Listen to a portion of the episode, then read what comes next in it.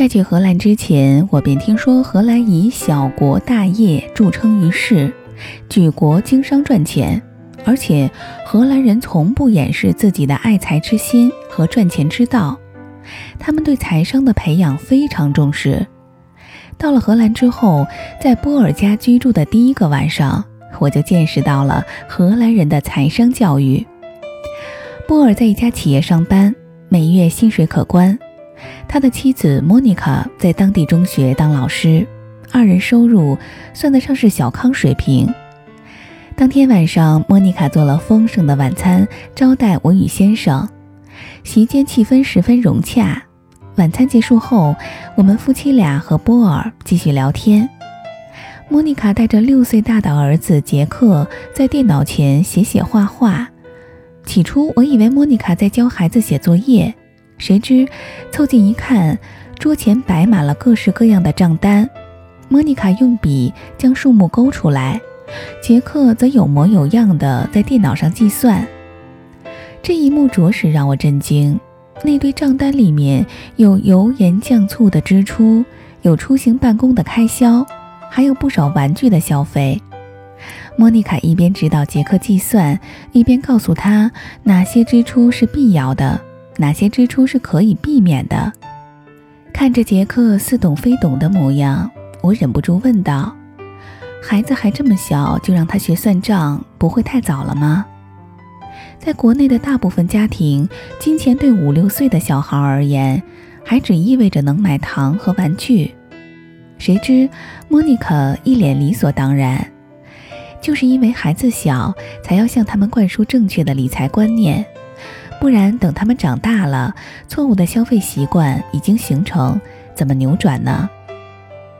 莫妮卡的话不无道理，可是杰克还这么小，他真能看懂那些密密麻麻的账单吗？见我一脸茫然，莫妮卡解释了荷兰人的财商教育。原来，荷兰父母从孩子很小就开始带着他们共同储蓄理财。孩子出生后的第一件事情就是给他们办张银行卡，并做一些长期理财的基金计划。等到孩子五六岁的时候，父母就会教他们使用网络银行，和他们共同讨论消费计划。因此，在荷兰人的家里，父母和孩子一起坐在电脑前梳理账目的情景并不少见。这个阶段，孩子关心最多的是零用钱该如何处理。是全部存起来，还是分成几部分用于不同用途？父母会和他们一起分析利弊，甚至会带孩子一起去银行咨询理财计划。更有趣的是，荷兰的银行在这方面也相当给力，设置针对小客户的会议室，里面放着很多理财玩具和工具，比如很萌的分类存钱罐、卡通图解的理财玩具等。孩子可以一边玩耍，一边得到有关理财得失的答案。除了从小培养消费观念，荷兰父母也在不断的磨砺孩子在理财方面的风险意识、责任感和不怕输的心性。最让我印象深刻的是莫妮卡的侄女丽兹的遭遇。丽兹今年读小学一年级，在荷兰大学的教科书不强制购买，学生可以选择向图书馆借阅。为了复习方便，丽兹还是花四十二欧元买了本书。可在考试前一周，却把书弄丢了，只好向图书馆借书应付考试。荷兰的图书馆规定，如果没有在约定时间取书，书会马上顺延给后一个预定者。可是他偏偏在取书的前一晚参加派对，疯到凌晨，第二天睡过头，误了取书时间。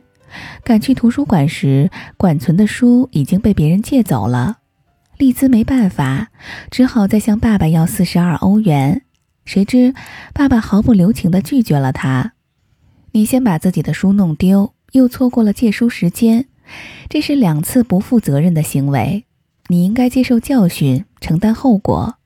难道你还指望别人帮你收拾烂摊子？”当时我在边上，忍不住帮孩子说好话。没书考试就过不了，他已经知道错了，就再给他买一本吧。结果他对着我，也对着丽兹大声表明态度。这看起来只是四十二欧元的事儿，可背后是比四十二欧元更严重的责任感和规划性问题。如果今天帮了他，等到以后他要承担四十二亿欧元时，谁又来负责？虽然有点不近人情，但我相信丽兹下一次面对金钱时会小心得多。莫妮卡在这方面也毫不逊色，她给杰克一百欧元的零花钱，但要求杰克用这一百欧元买到价值一百二十欧元的玩具。这对孩子来说可不是件容易的事儿。我正打算帮杰克参谋参谋，莫妮卡拦住我，要给孩子失败的机会。最后，杰克独立地选择了一两款理财产品，可是很不幸，他亏损了三十欧元。杰克并没有表现出我想象中的沮丧，像是习以为常一般，十分淡定。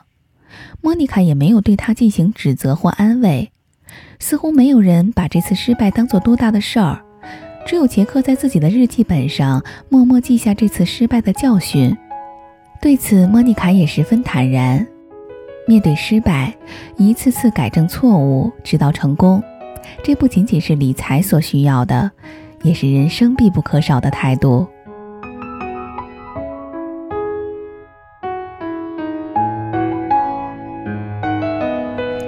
在荷兰居住半个月后，我开始感觉到身边有很多等待，例如荷兰父母会在孩子醒来后等待一会儿。所有的幼儿在餐厅吃饭的时候，也都乖乖地等待上菜。荷兰人似乎都习惯了等，在财商教育方面也是如此。有一次逛街的时候，杰克心仪一辆玩具坦克，哭闹着央求莫妮卡给他买。莫妮卡接过玩具一看，七十五欧元，价格真是昂贵。可是他并没有以钱不够或者下次来买打发孩子。只说了两个字“等等”，然后带着杰克转身走了。过了一会儿，莫妮卡问他：“现在你还想要玩具坦克吗？”出乎意料的是，杰克有些犹豫了。莫妮卡解释说：“叫孩子等是给他一段时间想清楚。人生会有很多诱惑，有时候等一等就能想清楚自己到底需要什么。”这对于孩子今后的金钱观也有很大的影响，抵制住不必要的诱惑，才能避免跌入理财圈套。这话让我恍然大悟，这就是荷兰人常说的延迟满足，培养孩子的耐心，抵御住眼前的诱惑，为更有价值的长远结果而打算。另一位荷兰朋友德森的儿子今年十三岁。有一次在电视上看到钻戒广告时，信誓旦旦地说：“我以后要送我女朋友这个钻戒。”我想了想，遇到这样的情况，中国父母可能大多会说：“你要送女朋友钻戒，就要有钱，想挣钱就得好好读书。”如此一来，就把愿望、钱与学习简单的挂钩了。这在国人眼里是最完美的答案，但荷兰人不是这么做的。德森告诉儿子，要想买钻戒，首先你得有预算，每个月的工资多少，投资理财赚取的收益又是多少，这些必须要有一个规划，确保你买了钻戒而不会饿死。所以在买到这枚钻戒之前，你得先学会等，等你有足够的经济能力解决这些问题，你才能真正毫无顾虑地买下它。不得不说，荷兰父母真是将财商教育落实到了生活的方方面面，所以荷兰人往往在理财方面有足够耐心和精明，要么不出手，一出手收益便十分可观。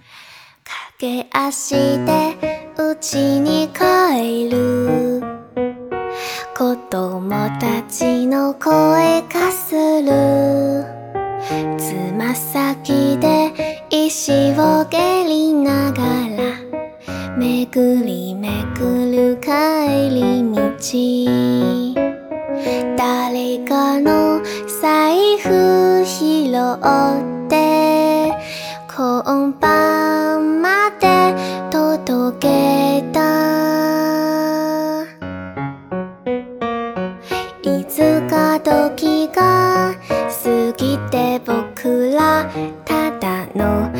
大人になったとしても